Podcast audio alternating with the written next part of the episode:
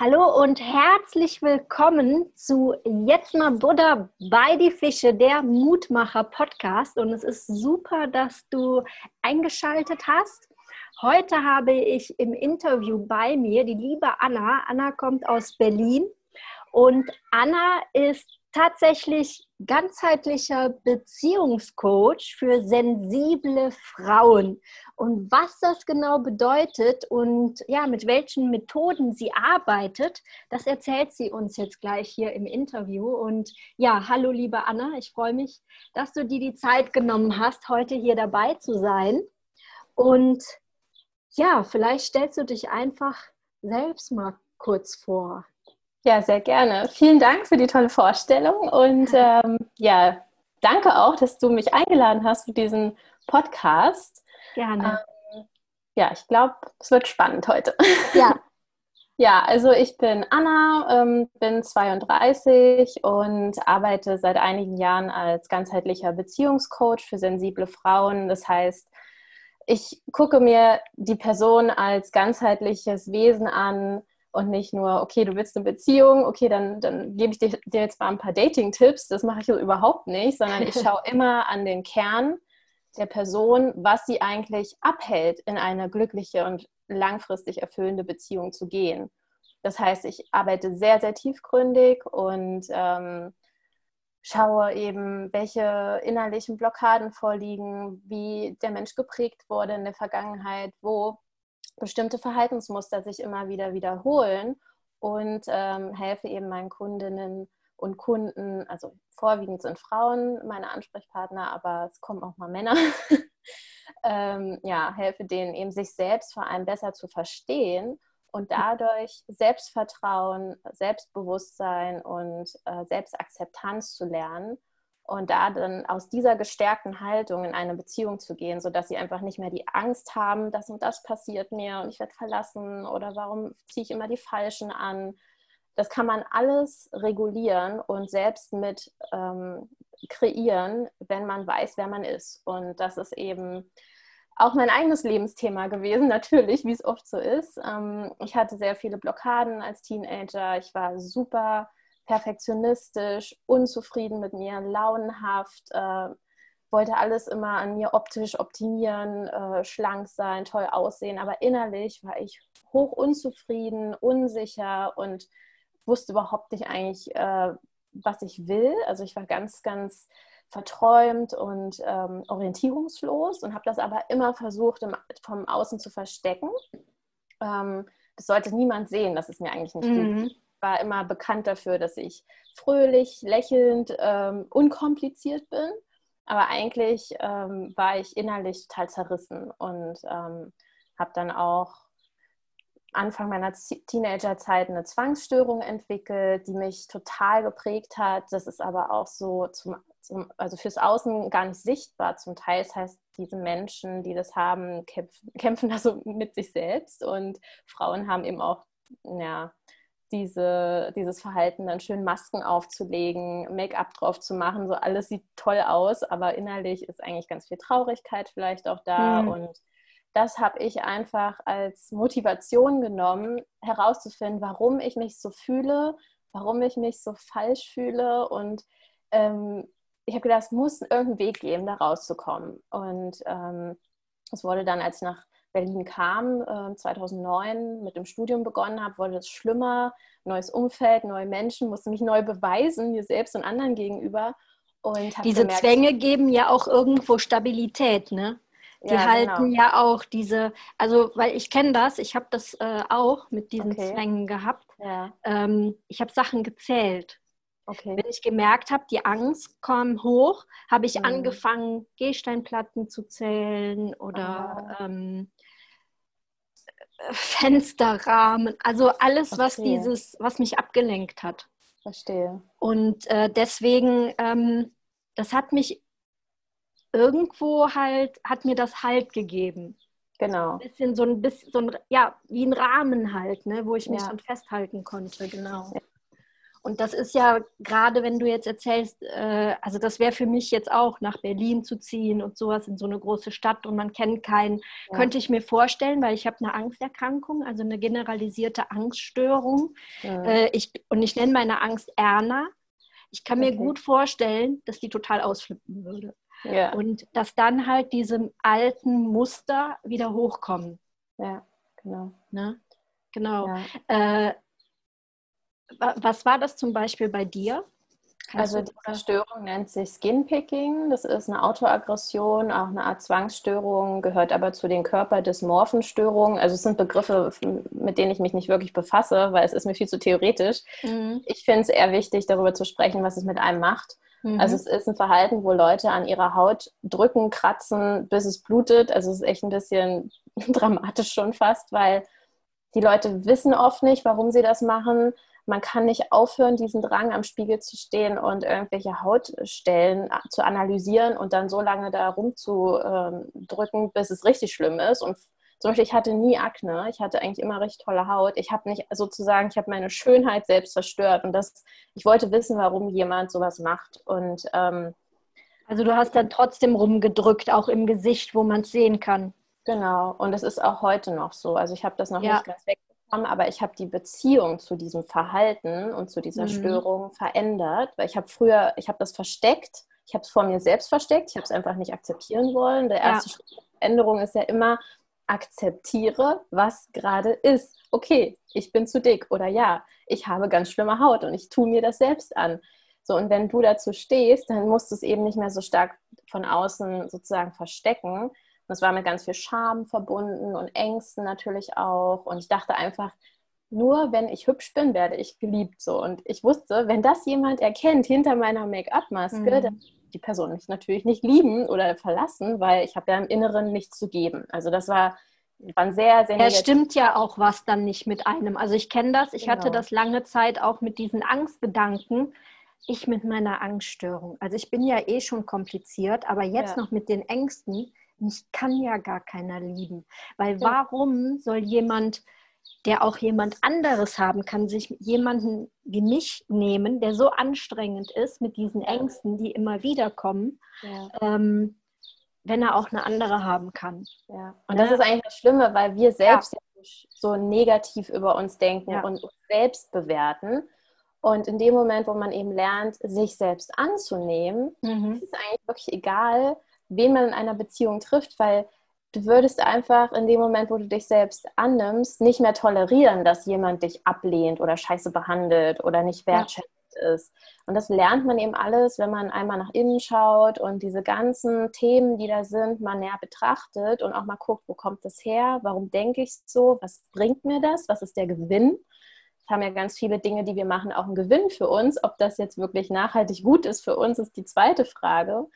Aber ähm, ja, und dann habe ich eben tatsächlich angefangen, Anfang 20, als ich dann nach Berlin im Studium äh, war oder ja, fürs Studium nach Berlin kam, habe gemerkt, ich konnte mich kaum aufs Studium richtig konzentrieren und auch zwischenmenschlich hatte ich immer wieder so Berührungsängste, weil ich so mit mir selbst beschäftigt war und dachte so, eigentlich ist das auch meine Leidenschaft. Ich habe schon immer Psychologie ähm, gemocht und fand es super spannend, warum Menschen sich auf eine ganz bestimmte Art verhalten ähm, natürlich war ich auch familiär so ein bisschen geprägt, so was bei uns im Familienhaus äh, vor sich ging, ähm, wo ich dachte, ich möchte wissen, warum das so ist und ich ja. möchte später eine, eine Beziehung, die so und so ist. Also ich habe ganz spezielle Vorstellungen gehabt und habe gedacht, also ich war auch super ähm, ambitioniert immer in der Hinsicht. Ich habe gedacht, es muss eine Lösung geben und ich lasse mich nicht davon abhalten, die Lösung zu finden, weil ich toleriere das nicht. Ich möchte nicht so mein ganzes Leben lang leben und Leute, die mir erzählen, oh, ja. du Arme, und jetzt bist du immer so,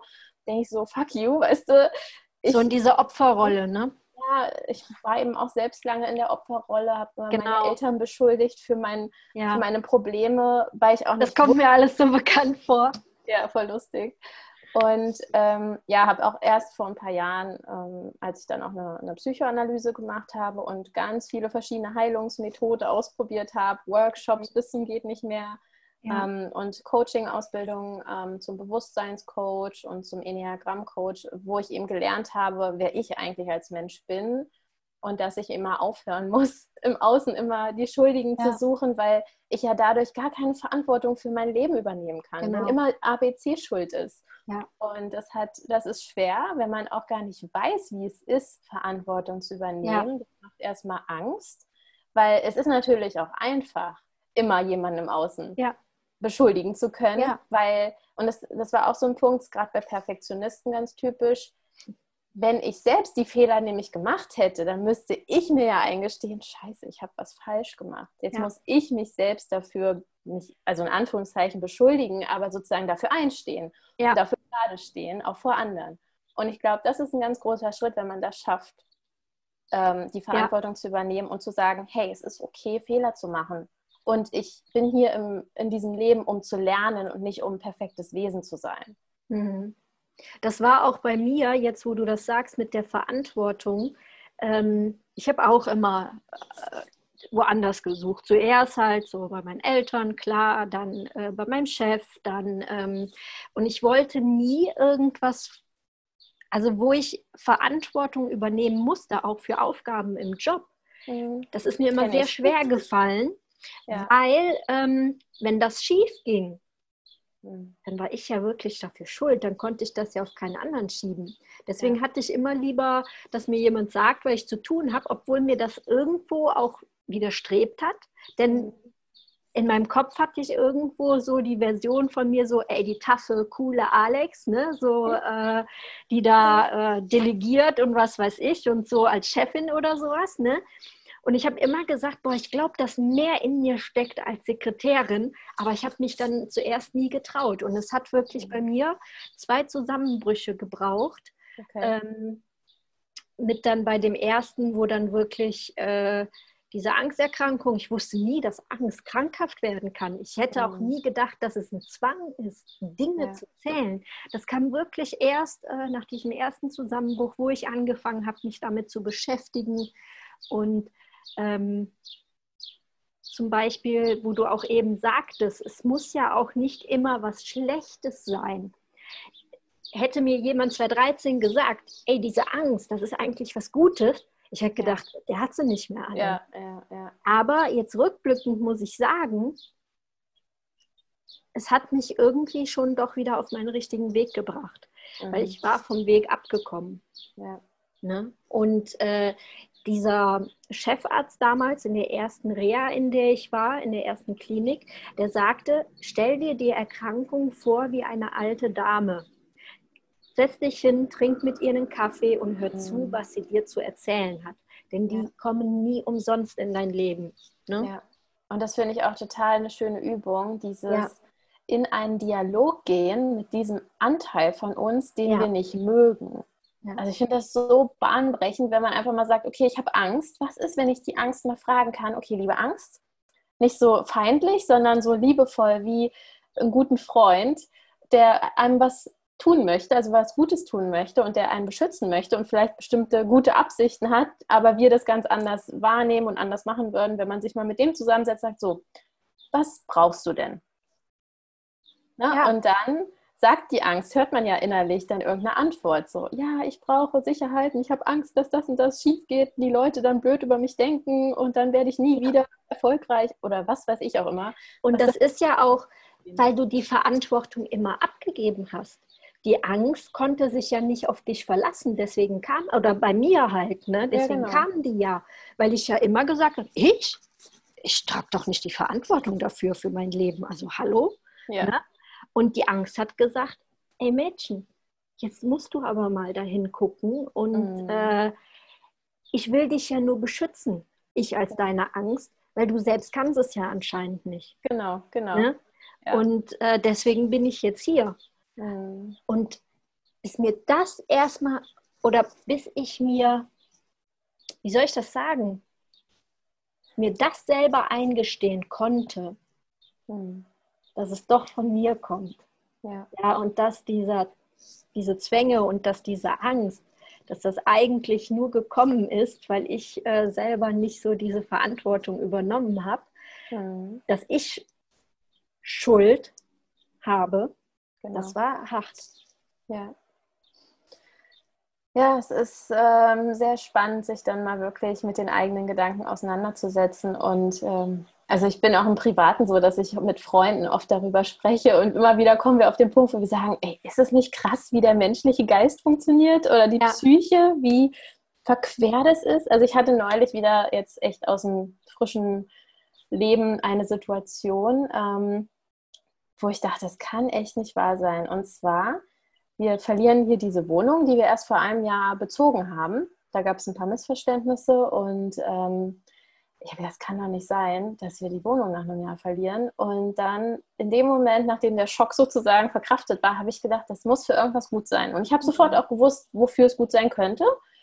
Und dann kam natürlich aber die Angst. Also ich manifestiere viel, ich arbeite viel mit Glaubenssätzen und äh, Realität selbst kreieren, aber ich habe auch ganz viele Ängste die mich übermannen können. Und dann war diese Angst, dann wäre ich richtig laut und wütend, wenn mich dann jemand damit konfrontiert oder mir einreden soll, ich soll immer ruhig bleiben oder einredet, ich soll immer ruhig bleiben und ähm, muss mich dann selbst immer wieder irgendwie beruhigen und habe aber trotzdem immer das Bild im Kopf gehabt, wir finden eine tolle Wohnung, die hat die und die und die Kriterien und zwar bis da und dahin. Ne? Also so konkret wie möglich, arbeite auch ganz viel mit Vision Boards.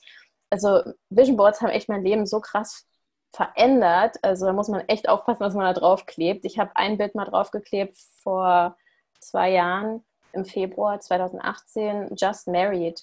Und einen Monat später hat mein Mann mir einen Heiratsantrag gemacht und das war eigentlich viel zu früh für mich. Also ich habe gedacht, ach du Scheiße, was hast du jetzt gemacht? Und das war voll lustig. Und jetzt mit der Wohnung, ich habe mir gedacht, scheiße, finden wir wirklich nochmal eine bessere Wohnung und es ist alles so teuer gerade. Und was passiert vor zwei Wochen? Ich habe eben aber auch wirklich alles gemacht. Also ich habe 100 Prozent gegeben, sodass das Universum einem entgegenkommen kann. Ähm, und Magst du dazu kurz noch mal was erzählen, was du da? Ähm ja, ja, sehr gern.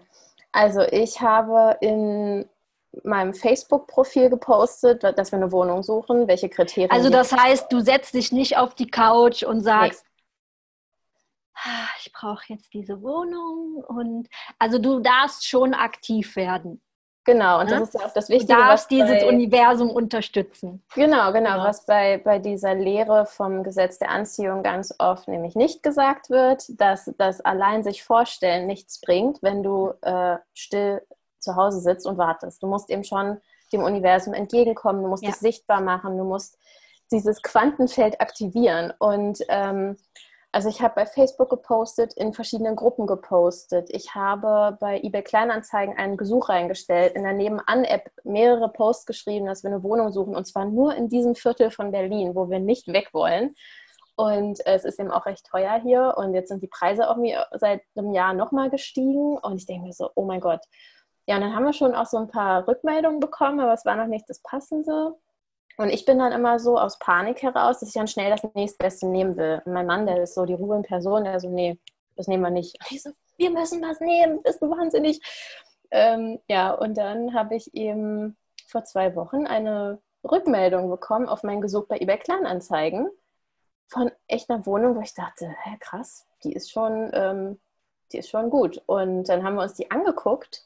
Und weißt du, was passiert ist? Mein ganzes System hat diese Wohnung abgelehnt. Weil, das ist mir Tage später aufgefallen im Gespräch mit meinem Mann und mit Freunden, und ich habe so ein Sabotagemuster. Ja. Das ist eben auch dieses Skinpicking-Thema, ist auch Sabotage, immer den eigenen Erfolg zu sabotieren. Und dann, wenn das Gute kommt, aus einer Angst, das Gute zu verlieren, lässt du es gar nicht erst in dein Leben und, und lehnst es ab. Ja. Ich habe diese Wohnung, glaube ich, abgelehnt, weil die so krass gut zu dem passt, was wir wollen. Und da wir wahrscheinlich echt total glücklich werden. Und ähm, wir, wir, haben die Wohnung jetzt gekriegt. Ähm, wir haben den Mietvertrag noch nicht unterschrieben, deswegen mache ich es noch nicht so final. Und ich merke auch, ich bin innerlich viel ruhiger geworden als früher. Ähm, selbst, also ich will diese Wohnung jetzt haben und ich, ich habe gemerkt in den letzten Tagen, je mehr ich etwas haben will, desto mehr werde ich panisch, weil ich dann doch Angst habe, ah Mist, ich mag das und jetzt ist nämlich die Gefahr groß, das zu verlieren. So, und jetzt darf ich mich im Vertrauen üben, weil der Eigentümer meinte so, ja, das können wir ja entspannt in ein, zwei Wochen machen mit dem Vertrag. Und ich so, nee, können wir das bitte sofort unterschreiben, damit ich diese Sicherheit habe. Aber jetzt darf ich mich im Vertrauen üben, dass wir die Zusage bekommen haben mündlich. Und wenn es so sein soll, kriegen wir diese Wohnung, unterschreiben den Vertrag. Ja. Und ich bin aber innerlich trotzdem so, okay, Anna, auch wenn ihr die Wohnung oder wenn wir die Wohnung nicht kriegen, wir haben noch eine andere Wohnung in Aussicht, es wird sich, dann soll es nicht so sein. So, es wird sich irgendwas anderes ergeben. Aber so wäre ich wäre eben früher super panisch gewesen und auch clingy, also im Englischen sagt man ja dieses clingy, äh, gerade auch ja. mit, mit, Männern, äh, wenn mhm. jemand dich ablehnt, dass du erst, dass du dann anfängst, nur weil derjenige dich ablehnt, den toll zu finden und den oh, das kenne ich. Ach, das kenne ich. Und dann, wenn du ihn hast, denkst du so, ach du Scheiße, ich will den gar nicht. Das heißt, genau. es ist eine Abhängigkeit von dem Gefühl der Ablehnung. Ich bin es so gewohnt, ja. Abgelehnt zu werden und muss dem dann beweisen, wie toll ich bin, mhm. dass ich gar nicht entscheiden kann, will ich den überhaupt? Das, das stelle ich früher auch, ja. Das, das stelle ich meinen, meinen Kundinnen ganz oft diese, diese Frage, was ist, wenn du nicht mehr aus dieser Haltung entscheiden musst, will der mich, findet der mich toll, wie muss ich mich anpassen und verändern, dass der mich mag? Und habe ich gesagt, so weißt du, es ist wichtig, dass du dich selbst magst und ein Mann, der zu dir gehört und dich sieht, der wird zu dir kommen und dann ist es nämlich wichtig, das erstmal annehmen zu können, dass da jemand ist, der dich liebt, so wie du bist. Weil dann kommt nämlich ja. richtig viel Angst hoch. Also da habe ich ganz viele Kunden, die sagen, oh, aber dann stimmt vielleicht mit dem was nicht. Ich kann das mit sagen. Wem? Mit dem Mann, dass dann so eine Angst hochkommt, wenn der mich mag, mit all meinem komischen, was ich so, ne, dann kommt. Ja.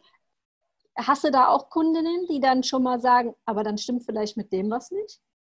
Ähm, also das war bei mir so. Ich hatte das Gefühl, wenn mein, mein Mann mich zu doll toll findet, dann ist der einfach blind. Dann, dann checkt er nicht, dass er eigentlich äh, verarscht wird von mir. Oder ich habe total, ich habe mir das so gedreht, dass ich einfach mir nicht mhm. eingestehen konnte, da ist jemand, der dich so liebt, wie du bist. Du musst dich nicht verändern, du musst dich nicht beweisen.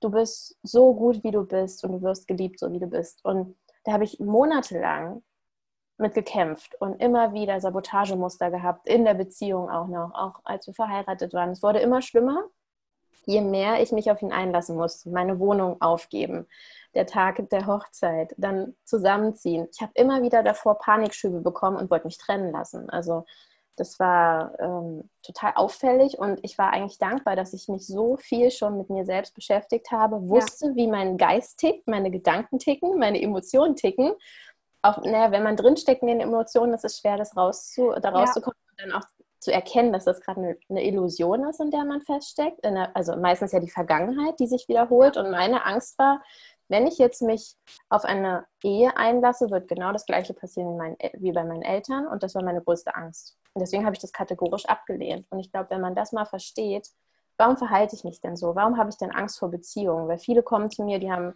äh, Erfolg im Job, ähm, Frauen, die erfolgreich sind, schön sind und die sagen, ich verstehe nicht, warum ich keinen Partner finde.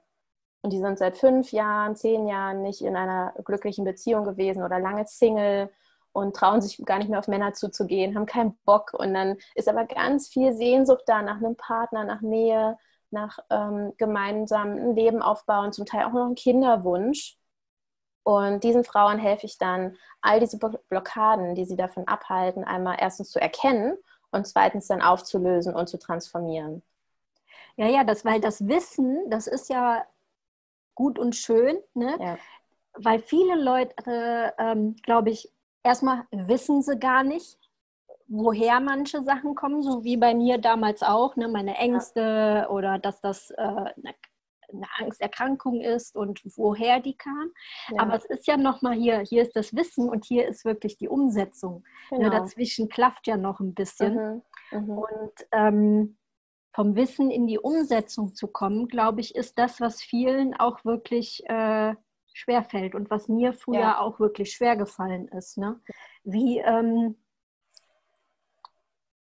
wo du eben sagtest, ich habe bei mir äh, erstmal das zu erkennen, mhm. dass ich hier in so einer ähm, wieder in dieser Vergangenheitsmuster, äh, dass ich in dem feststecke.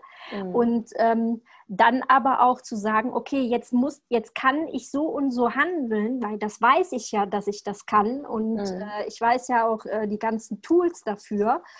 Ähm, aber dann wirklich in die Umsetzung zu kommen, glaube ich, ist schwierig. Ne? Ja, also deswegen, ähm, wenn ich Coaching gebe, dann habe ich immer zwei Wochen mindestens Abstand zwischen den Sitzungen, weil die Leute müssen echt dann in der Zeit auch was machen, Das ja. gebe ich nicht vor, aber ich frage dann natürlich, okay, was machst du als nächstes? Was ist der nächste Schritt für dich? Und dann nehmen sie sich selbst was vor und dann hat sich meistens schon irgendwas ergeben. Ähm, ob sie hat sich bei einer Dating-Plattform angemeldet oder ist, na, ist mal diese Angst, hat diese Angst überwunden und ist mal aus der Komfortzone rausgegangen, hat sich mal irgendwo begeben oder ein Date stand an und dann hat sie sich anders verhalten als bisher. Also die Kunden lernen eben ähm, durch diese dreimonatige Reise, die ich am Anfang erstmal mache, um dann wirklich die, die elementaren Themen aufzulösen, wie sie bestimmte Verhaltensweisen ändern können in, im realen Leben. Also nicht nur, man sitzt zu Hause und lässt, lässt sich ein paar Tipps geben, sondern ähm, ich motiviere schon dazu, dass man das dann auch wirklich umsetzt direkt und ja. ähm, spürt. Weil wir müssen, wenn wir was verändern wollen, müssen wir eine körperliche Erfahrung machen, weil im Körper sitzen die meisten Emotionen fest. Und wenn dein Körper eben diese ganzen Vergangenheitstraumata in sich trägt und bestimmte Schwingungen und Energien da drin hängen und Glaubensmuster, Glaubenssätze, Verhaltensmuster, dann ist es total wichtig für den Körper, eine neue Erfahrung zu machen. Das heißt, rausgehen und mal den Kopf labern lassen und auch mal zu sagen, hey, danke Kopf oder danke Ego, wer auch immer da jetzt spricht, äh, innerer Kritiker, danke für den Tipp. Ähm, ich weiß jetzt selbst, wie ich das mache. Ne? Und dann, dass genau. man sozusagen als erwachsenes Ich das Zepter übernimmt in den Situationen und ähm, sich dann auch traut, auch wenn der Kopf weiterredet und dann einfach handeln. Einfach und mal auch zu sagen, das fand ich auch ähm, schwierig am Anfang und ich kann auch mit den Konsequenzen leben. Oh ja, das ist auch ein ganz wichtiger ne? Satz. Ja. Ähm, weil da habe ich nämlich letztens noch ähm, mit einer Freundin drüber gesprochen, dass äh, ich glaube, das ist irgendwo so dieser Knackpunkt, ne? auch mit diesen Konsequenzen leben. Äh, zum mhm. Beispiel, äh, weiß ich nicht, ich wollte immer Travel-Blogger werden. Mhm. Und äh, ich hatte aber immer zu viel Angst, meinen sicheren, sicheren Job zu kündigen. Und ähm, die Konsequenz war einfach, dass ich äh, in diesem Job geblieben bin und weiter so hart arbeiten musste, so viel arbeiten musste und so weiter. Und ähm, das war aber meine Entscheidung. Ja. ja.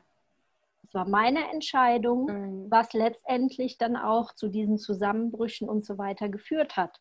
Ja. ja.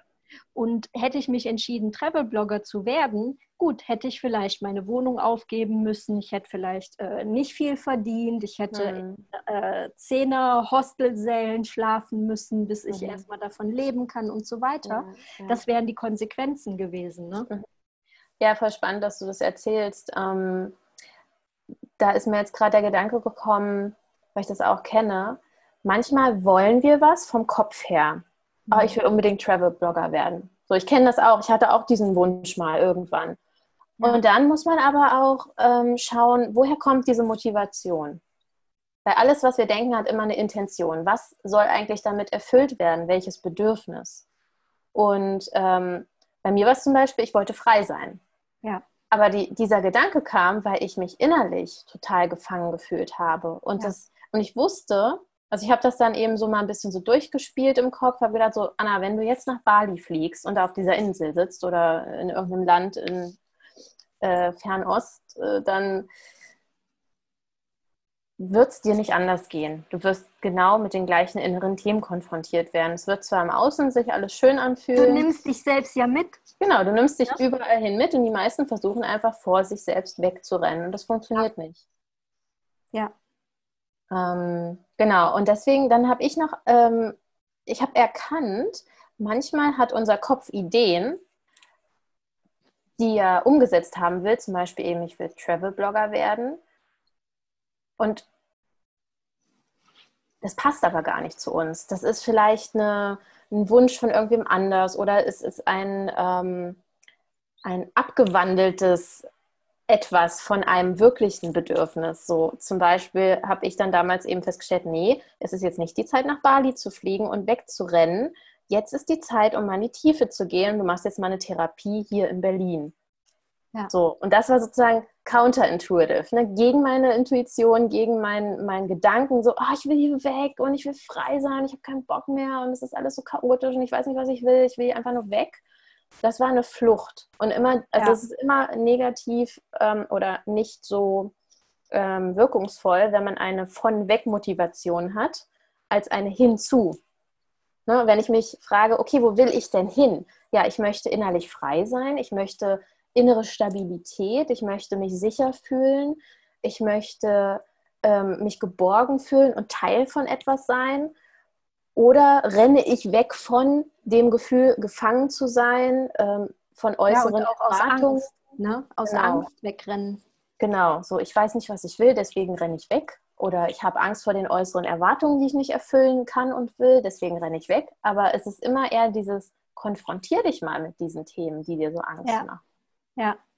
Und da ist es natürlich dann manchmal auch hilfreich, sich wirklich Unterstützung zu holen, weil das kann man nicht immer alleine. Also ich bin auch so ein totaler ja. Einzelkämpfer-Typ und mache gern Dinge mit mir allein aus. Und es ist auch immer jetzt noch eine Herausforderung für mich zu sagen, okay, ich bin zwar Coach und ich kenne mich selbst super gut und die Therapien und Coaching-Ausbildung und was ich nicht alles probiert habe, haben mich wirklich gut geschult, auch ein Lebensbeispiel zu sein für Leute, die sagen, wer ist denn ein guter Beziehungscoach? Ja, jemand, der bestimmte Themen selbst erlebt hat. Das kann ich sozusagen nachweisen, aber ich habe trotzdem noch so viele Themen, wo ich denke, das toleriere ich nicht, ich möchte daran arbeiten, ich brauche jetzt Hilfe. Ich muss mir selbst auch weiter Unterstützung suchen und das ist immer noch eine Challenge für mich auch. Und das ist auch ähm, was ganz Wichtiges, was du da gerade sagst, einfach weil wir sind immer noch Menschen. Wir sind zwar Coach, ja, für andere, weil wir bestimmte Wege schon gegangen sind, die andere vielleicht noch nicht gegangen sind. Aber es ja. heißt ja nicht, wir sind ja keine Roboter. Ne? Wir haben ja jetzt nicht mit diesem Titel Coach einfach alles abgegeben und zack, ja, ja. Ne? und äh, haben jetzt die Weisheit mit Löffeln gefressen, mhm. sondern ähm, wir sind immer noch Menschen und wir haben immer noch unsere Themen und äh, jeder wächst. Äh, sein ganzes Leben lang und es wird auch immer noch äh, Themen geben. Und das mhm. finde ich auch so wichtig, dass du das gesagt hast jetzt, dass du äh, äh, dir auch Unterstützung holst. Und das mache ich auch. Also egal, äh, ob das jetzt äh, ein Business Coach ist, weil ich von Instagram, wie man es äh, businessmäßig nutzen kann, von ja. Tuten und Blasen keine Ahnung hatte. Ja. Ne? Oder ob ich jetzt halt äh, sage, hey, ich mache jetzt noch äh, ein Online-Training, ähm, ich möchte jetzt noch tiefer ins Human Design reingehen, was mich interessiert. Mhm. Äh, da hole ich mir jetzt von einem Profi, der schon da ist, wo ich hin will, ja. ähm, hole ich mir einfach weitere äh, ja, Lerninhalte. Und ich habe auch Therapie gemacht. Ich war viele, viele Jahre wirklich in der Psychotherapie. Mhm. Und äh, ich finde das unglaublich wichtig, ja. Und ich, ich, wo du das gerade sagst, ich erinnere mich daran, ich bin damals 2013 in die Reha gegangen, fünf Wochen. Okay. Und ich war so enttäuscht von mir selber. Ich bin da mhm. reingegangen und ich habe gedacht, wenn ich rauskomme, bin ich geheilt. Ja, krass, ich war ja. so enttäuscht von mir, mhm. dass ich das nicht geschafft habe, innerhalb von fünf Wochen geheilt da rauszukommen. Ach, Wahnsinn, ne? was man von sich so abverlangt. Ja, ja. So, sei mal jetzt bitte in fünf Wochen wieder heil, so auch ja, wenn du genau. 30 Jahre Dann schon gebrandmarkt weg, bist. Weg sein, genau. Ja. Und ähm, es war so ein Prozess, dahin zu kommen, wo ich jetzt bin, nicht nur vom Wissen her, sondern auch an der Umsetzung und so weiter und auch äh, ja mal hinschauen zu wollen, auch wenn es weh tut. Und ähm, deswegen ist das so interessant, was du sagst. Es ist ja absolut okay, sich Hilfe zu holen. Meine Güte, wenn ich Zahnschmerzen habe, äh, gehe ich nicht zur Kosmetikerin und lasse mir die Hornhaut an den Füßen entfernen, sondern ja. äh, zum Zahnarzt. Und genau. warum soll man sich, wenn es um innere Themen geht, um, um emotionale Themen, ähm, warum soll man da auch nicht auch zum, äh, zu jemandem gehen, der das alles schon hinter sich hat? Ne? Ja, ich finde, das ist in Deutschland leider noch so ein bisschen ähm, Tabuthema. Also nicht unbedingt Tabu, aber doch noch nicht. Ja, findest du auch? Ja, ja. Es ist noch nicht so wirklich äh, publik, dass es total auch das nicht nur okay ist, sondern wichtig ist, sich ja. mit seiner Innenwelt zu befassen. Also ich drehe durch, wenn ich auf Leute treffe, die zum Arzt gehen, sich Medikamente geben lassen, so und dann ist Pflaster schön drauf und das war's. Ja. Und jetzt soll das mal weggehen. Und die Wunde, die Ursache der Wunde, da ist immer noch Dreck in der Wunde, da ist nicht geklärt, woher die Wunde kommt. Das wird nie angeguckt. Und ich denke jedes Mal, Leute, wie könnt ihr so blind sein? Das ist, also ich glaube, für ganzheitlich denkende Menschen ist das so ein No-Brainer. Also du, du weißt eben, dass du Dinge immer ganzheitlich betrachtest und dass du den tieferen Grund ja. und den Sinn erörtern musst, um Dinge zu verstehen. Immer äh, Ursache, Wirkung. Ja, also es gibt nicht nur eine Wirkung, sondern es gibt immer eine Ursache. Und wenn die Ursache nicht sich angeschaut wird, dann ja. brauchst du nicht rumbasteln an irgendwelchen oberflächlichen Heilungsmethoden. Ähm, ja. ja. Das ist es. Das, das ist genau das. Und ähm, ich war let nee, Quatsch, jetzt vor ein paar Tagen war ich bei meinem Papa und ich habe echt nachher hier zu meiner Oma gesagt, boah, mein Papa, der sieht so schlecht aus, der arbeitet mhm. sich echt kaputt. Und ja. ich habe zu ihm gesagt, Papa, du hast solche Schmerzen, meine Güte, geh bitte zum Arzt und äh, mhm. lass den drüber schauen, lass dich krank schreiben. Ja, nee, so bin ich nicht. Oh, das ist so viel Ego dann auch. Wo ich ne? auch denke, so, oh, was, was, was hast du denn davon, wenn du dich selbst ja. äh, sakristeist quasi und, genau. ähm, und so war ich auch. Ja, und das ist ja. nämlich das, was du sagst, diese ganzen Glaubenssätze, die uns von außen prägen, das, ähm, das haben wir alles in uns und wir dürfen das aber alles auch wirklich nochmal hinterfragen. Hey, was bringt es mir denn? Wenn ich Tag und Nacht arbeite oder wenn ich, mhm. ich habe damals auch, wenn ich krank war, habe ich aber zumindest mit Fieber auf der Couch gesessen. Ich hatte mein Firmenhandy neben dem Kopfkissen liegen, ich hatte meinen privaten Laptop zu Hause und habe dann halt so noch schöne Sachen gemacht, ja, ja. Ne? weil es wäre ja alles ohne mich untergegangen. Ja, ja. Und ähm, aber letztendlich denke ich, ähm, oh mein Gott, was hast du dir selber angetan? Ja. Und ähm, das ist äh, aber ich musste erstmal an den Punkt kommen, dass ich das realisiert habe. Hm. Und der Leidensdruck musste so schlimm bei mir werden, dass ich keine andere Möglichkeit mehr hatte. Weil ja. ich so von außen nämlich auch, so nach dem Motto, hör mal, ich habe mich so geschämt, dass ich die erste Zeit, als ich krank war, gesagt habe, ah nee, ich habe eine Grippe. Ja, aber das ist eine ganz spezielle Grippe. Ne? Die, die, die dauert Wochen. Okay. So, da gab es aber Corona noch nicht. Wie gesagt, das war ja, 2013 ja. und ähm, habe heimlich angefangen, Geschichten darüber zu schreiben mit meiner Erna und so, weil ich mich geschämt habe. Ne? Mhm. Ähm, war das dann bei dir auch so, dass keiner herausfinden sollte, wie schlecht es dir geht? Ja, und weil ich mich geschämt habe, dass es was Psychisches ist. Weil mhm. ich das ähm, mit Schwäche gleichgesetzt habe. Ja. Ich weiß, als ich 2016, da war ich tatsächlich bei meinem zweiten Zusammenbruch, war ich in der Akutklinik und da hat mir der, ein Therapeut gesagt, ach Frau Reuter, Sie haben so viel in sich und Sie sind so sensibel. Hör mal, ich bin dem fast an den Hals gesprungen, weil ich gesagt habe, ich bin nicht sensibel. Weil Sensibilität mit Schwäche gleichgesetzt war. Ich liebe es, wenn Leute äh, jetzt mittlerweile sowas sagen, sagen, oh, in dir steckt so und so viel und du bist so ein sensibler ja. Mensch finde es toll, wenn mich jemand ja. sieht, wie ich wirklich bin. Ja. Ne, krass, ne? wie wenn man ja. so anerkennt, ist so dieses Toughness, stark sein, ja. starke Frau, unabhängig, braucht keinen, mir kann nichts was antun. Äh, ich, ich, war so im Männermodus quasi, ne? Wirklich. Ich habe komplett diese Weiblichkeit abgelegt, auch im Äußeren. Ne? Mhm. Aber im Inneren, da wollte ich tough sein, wie ich eben sagte, ne? die taffe, ja. coole Alex. So, ich habe mich so als Lara Croft-Version gesehen ne? und vor der alle Respekt haben und sowas. Und da passte Sensibilität einfach nicht rein. Ja.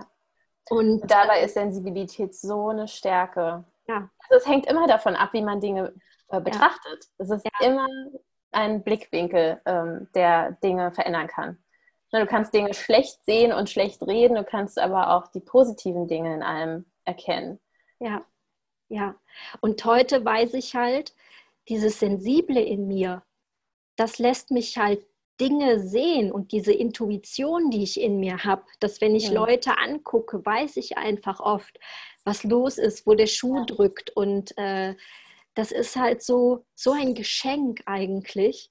Mhm. Und ich habe das wirklich, ich, ich kann mich noch daran erinnern, wir saßen da in diesem Kreis, wo er sagte, sensibel, und dachte ich so, wie kann der sowas zu mir sagen? ja. bin ich sensibel. Ja. Und da muss ich sagen, dass ich wirklich so einen weiten Weg jetzt gekommen bin seit 2013. Ja. Und ähm, ich finde das so toll auf dieser Reise, die wir machen. Und äh, wie du auch sagst, es sind manchmal wirklich ähm, manche Dinge sind wirklich Geschenke, obwohl, wenn er mir das gesagt hätte, wäre ich ihm wahrscheinlich wirklich an den Hals gesprungen, der Therapeut, dass er sagt, sehen ja. Sie es als Geschenk an. Ne? Ja. Ne? Und auch ihre Ängste, dieses, dieses Feinfühlige. Ne? Mhm. Ähm, deswegen schreibe ich meine Geschichten. Ja, und ich, ich finde auch, dass viele Dinge im Leben einfach einen ganz bestimmten Sinn haben. Es gibt einen roten Faden, der sich durch das Leben einer Person zieht. Und wenn man diesen roten Faden einmal erkannt hat und nicht immer nur flucht, was einem für Scheiße passiert ist, sondern mal guckt, warum hat mich das Leben denn konfrontiert mit diesen Dingen? Und ich war mal in einem Workshop und da kam ein Satz, den äh, viele wahrscheinlich nicht mögen werden, aber ich fand den so krass verändernd. Und zwar, was ist, wenn du als Seele dich für dieses Leben entschieden hast, mit all diesen Herausforderungen und all das den wollte Hürden. Ich dich fragen gerade. Genau. Daran glaubst du? Ich, ich, glaube daran, dass meine Seele sich entschieden hat, ja, ich will ja. in Deutschland aufwachsen mit diesen Eltern, mit diesen Herausforderungen, mit diesen Problemen oder Hürden, um ja. später dann das und das machen zu können, nämlich aus der Heilung heraus stark hervorzugehen, Menschen zu begleiten, die Probleme, die ich hatte, zu verändern und zu heilen. Und damit eben die Welt zu verändern oder auch ein Stück zu heilen. Ja. Und das ist das, was mich antreibt, diese absolute Klarheit mittlerweile, wofür ich hier bin. Und ich habe, ich weiß nicht, ob du Mustin Kipp kennst, das ist so ein Trauma-Coach, nee. der ähm, ist jetzt relativ neu und der bietet so einen Coaching-Ansatz an, Trauma-Informed Coaching. Und das gibt es eben noch nicht viel, weil viele immer nur gucken, ja, du hast eben hier, du wirst eben pathologisiert, ne? du hast hier diese Störung, du bist depressiv. Mhm. Und dann, dann fängt das Ego an, sich mit dieser Krankheit zu identifizieren. Und wir können uns gar nicht mehr dann davon lösen, ja, ich bin eben so, weil ich das und das habe. Also wir machen uns eigentlich kleiner, als wir sind. Durch dieses ja. Labeling von außen, diese, diese, dieser Stempel, der dir dann von Ärzten aufgedrückt wird. Und du denkst dann, ja, okay, jetzt habe ich zumindest eine Erklärung für mein Problem dann bin ich eben so. Und dann liest du darüber, wie, wie das nicht heilbar ist und was es dass du dein Leben lang damit ja. zu kämpfen hast. Und er sagt eben, genau. was ist, wenn dein Körper gelernt hat, äh, auf Trauma, mit, äh, auf eine ganz bestimmte Art und Weise auf Trauma zu reagieren. Und Traumata kann was richtig Schlimmes sein, von, von Missbrauch über, weiß ich nicht, ja. körperlicher Gewalt, aber auch sowas wie, ich wurde in der Schule gehänselt oder ich war mhm. immer eine, ein ruhiges Mädchen und Leute haben, und ich bin immer rot geworden, ähm, weil ich zu ruhig war. Also rede doch mal was. Wieso bist du so ruhig? Das kann auch traumatisieren, wenn du ständig für dein Wesen in Frage gestellt wirst und mhm. irgendwie kritisiert wirst, bewertet wirst, so blöde Sprüche an den Hals kriegst, wenn nichts Wertschätzendes für deine Person übrig ist. Nur sowas wie, oh toll, dass du das und das kannst und wie schön du das und das machst. Wann hören wir das denn? Wir hören noch viel mehr Kritik und klar sind wir irgendwo alle traumatisiert, auch wenn jetzt viele mit Trauma was, was richtig Schlimmes verbinden. Aber wir alle haben ja. einen Teil in uns, der verletzt ist. Und ja. dieser Mastin Kipp, der arbeitet eben jetzt mit dieser um, Coaching-Methode und schaut sich eben an, wie im Körper bestimmte Verhaltensweisen im Nervensystem unterbrochen sind und nicht mehr richtig reguliert werden können. Das heißt, du kannst so viel Affirmationen dir reinschleudern, ja. wie du willst in dein Gehirn. Wenn dein Körper nicht weiß, wie dieses Nervensystem ruhig wird, und immer im Stress- und Überlebensmodus ist, dann, dann, bringt, das, dann bringt das nichts. Und äh, er sagt eben, das finde ich ganz gut, diesen Ansatz. Und ich komme in den letzten Monaten immer mehr auf dieses Thema Körperarbeit, weil ich auch so ein Kopfmensch sein kann und so viel, ne, dieses Mental Health, ne, mentale Gesundheit, Gesundheit. oder Mental Coaching. Das geht alles über nur Gedan über die Gedanken, ja. über den Kopf. Und ich habe auch, wie gesagt, dreieinhalb Jahre Psychoanalyse gemacht. Und das war mir viel zu verkopft. Ich bin schon so ein Kopfmensch. Ich habe das Gefühl, es hat mich noch mehr zum Nachdenken gebracht und mich nicht wirklich in den Körper und in diese Umsetzung. Ja.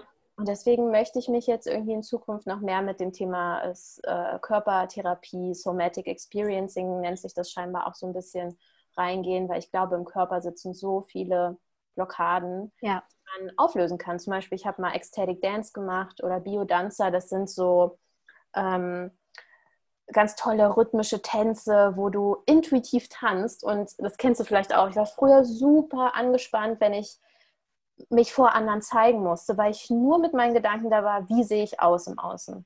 Das ist der Hammer. Da kommt heute Abend ein Post von mir genau zu diesem Thema, wo ich schreibe, ähm, dass ich lange Zeit nicht tanzen konnte. Also ich habe Ballett gemacht, weil mir jemand mhm. gesagt hat, das und das und das und das und dann kommt die Abfolge und dann das. Da hat mir mhm. jemand ganz klar gesagt, wann ich wann zu tun hatte. Ja, mhm. und wie die Bewegung auszusehen hat. Ja. Musste ich aber frei tanzen nach dem Gefühl von der Musik mhm. und sowas, habe ich mich gefühlt wie Pinocchio, so eine Holzpuppe. Mal, ne? Mhm. Und ich konnte noch nicht mal hier vor meinem Spiegel tanzen, weil okay. ich mich schon geschämt habe. Ich habe kein Rhythmusgefühl und was weiß ich. Mhm. Ich musste erst mal ein, zwei Wodka Lemon trinken und äh, damit ich mich überhaupt äh, ja.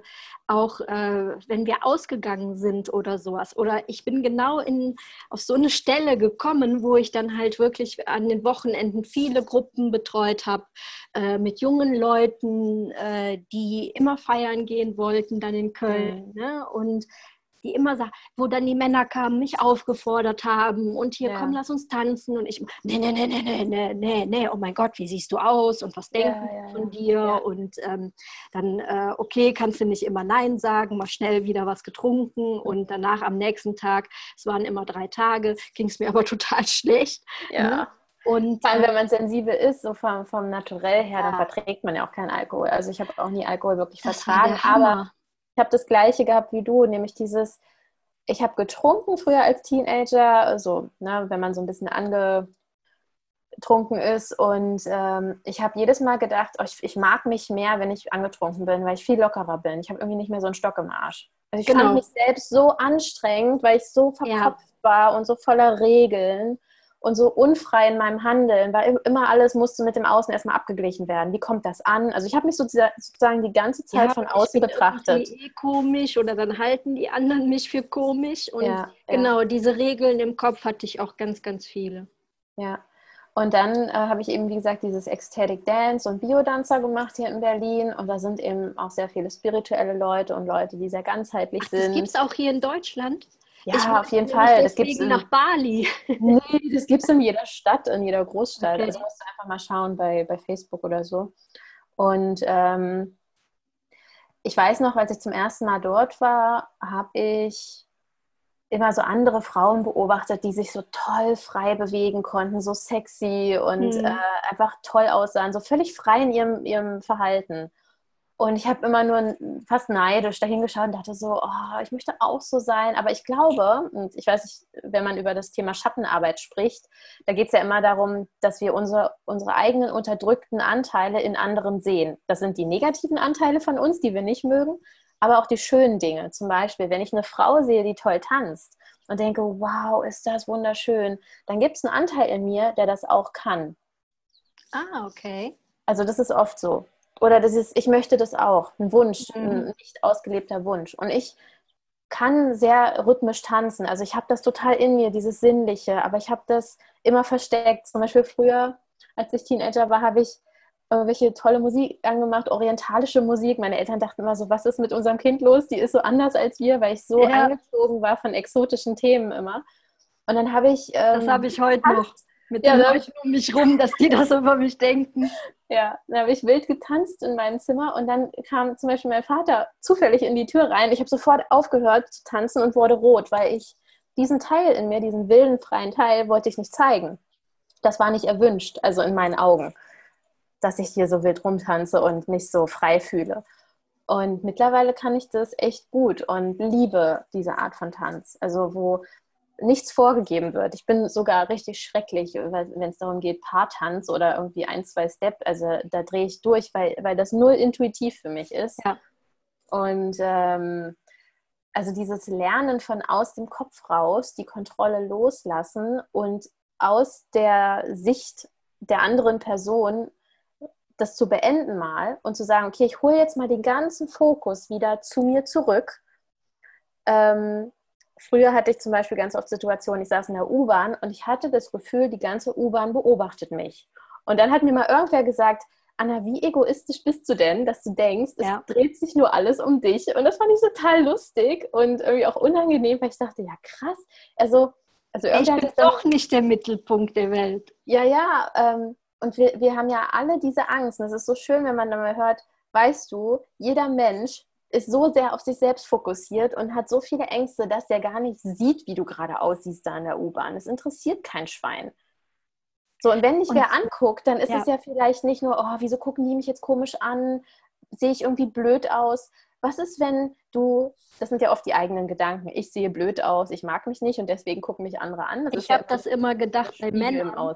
Ja. Bei Männern, wenn die mich angeguckt haben, habe ich immer direkt geguckt, oh, habe ich den Hosenstall offen? na, stell mal vor, es gäbe ein Interesse an deiner Person, einfach weil du toll aussiehst. Ja, und du guckst sofort, wo mir, ist der Fehler, ne? Ja, und eine Freundin von mir sagte nämlich, boah, Alex, das ist einfach, weil du so ein inneres Strahlen hast. Du hast so ein mhm. inneres Strahlen. Und ich habe gedacht, was erzählt die mir denn? Ja. Äh, ne? Und das ist, wie du sagst, ich habe auch immer einfach nur den Fehler gesucht. Ja.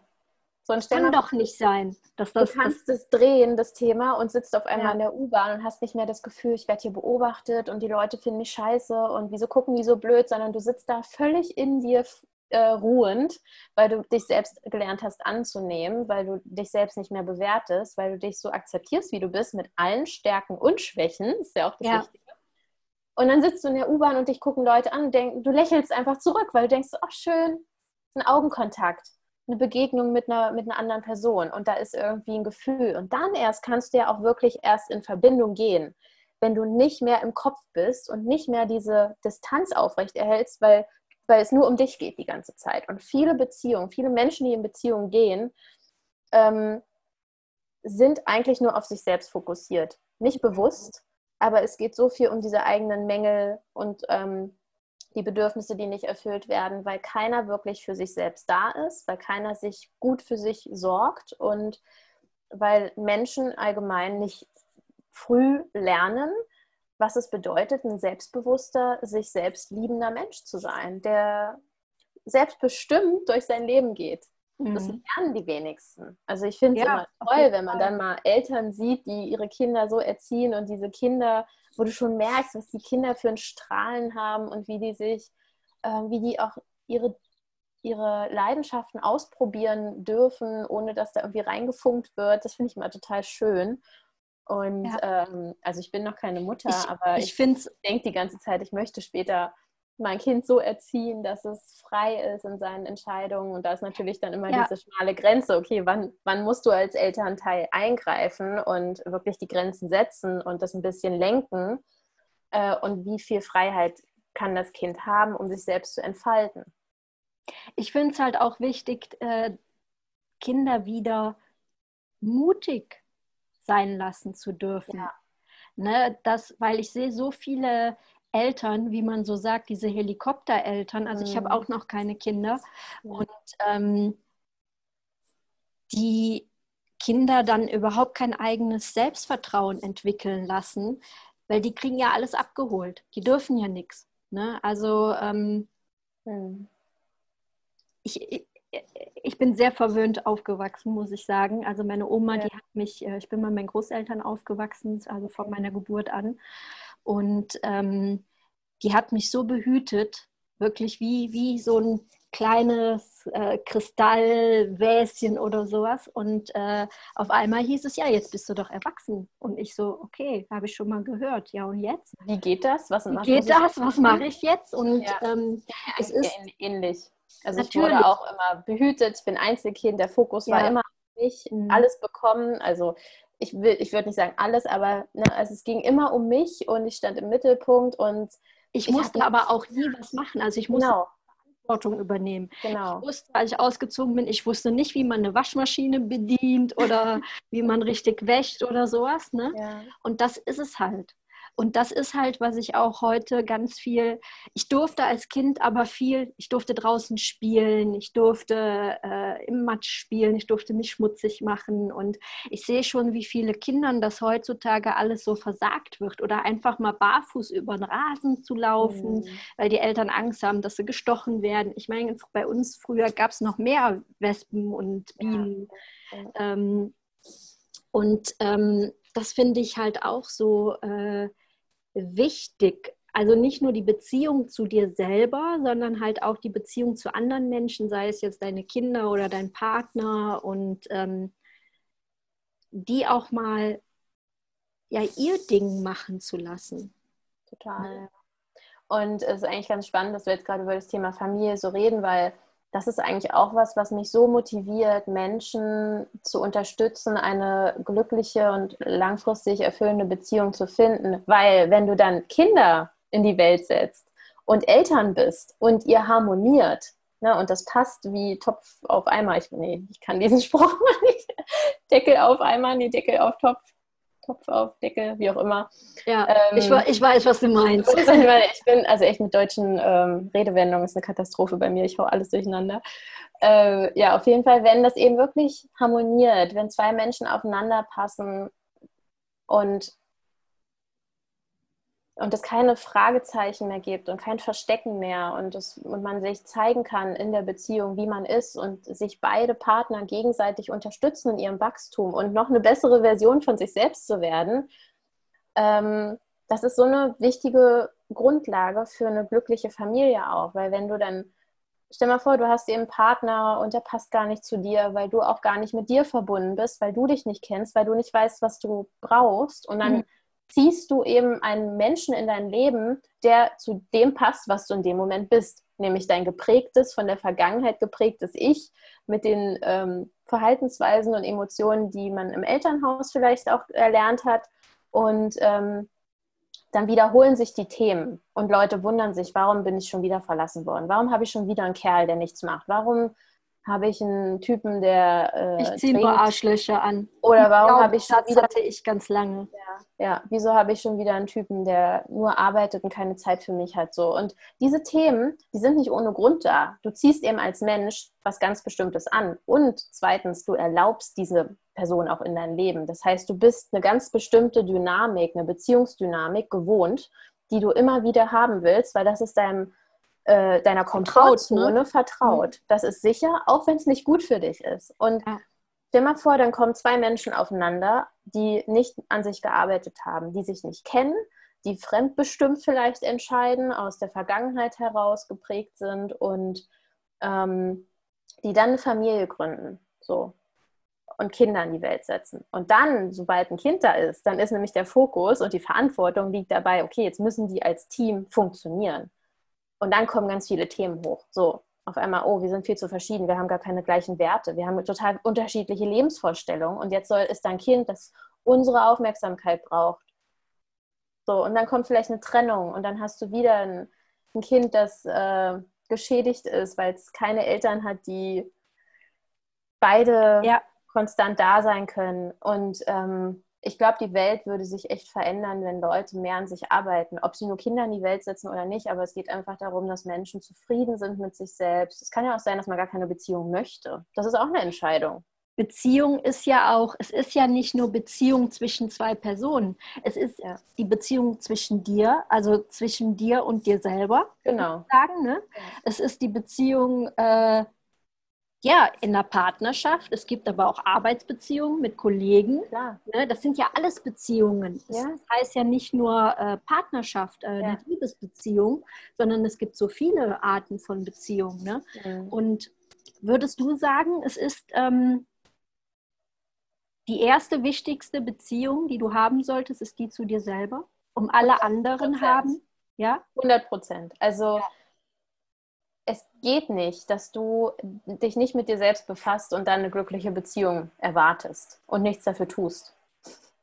Es erfordert Arbeit und ähm, das ist auch nicht der einfachste Weg. Also Leute, die sagen, nee, ist mir zu anstrengend, ich habe Angst vor, den äh, für diese, vor diesen Emotionen, die da hochkommen, dann gehen die eben den einfacheren Weg, aber haben vielleicht langfristig echt mehr Probleme. Und ich musste auch lernen, ich bin auch ein Mensch, ich hasse negative Emotionen und ich hasse es, ähm, mich eingeschränkt zu fühlen oder irgendwie mit Problemen zu, sehr konfrontiert zu sein. Ich mag es eben, wenn es alles fröhlich ist und äh, gut läuft und toll ist. Aber ich musste dann lernen, okay, wenn ich langfristig glücklich sein möchte, dann muss ich jetzt einmal durch diese dunkle Phase durch und durch diesen Tunnel. Am Ende des Tunnels ist immer Licht.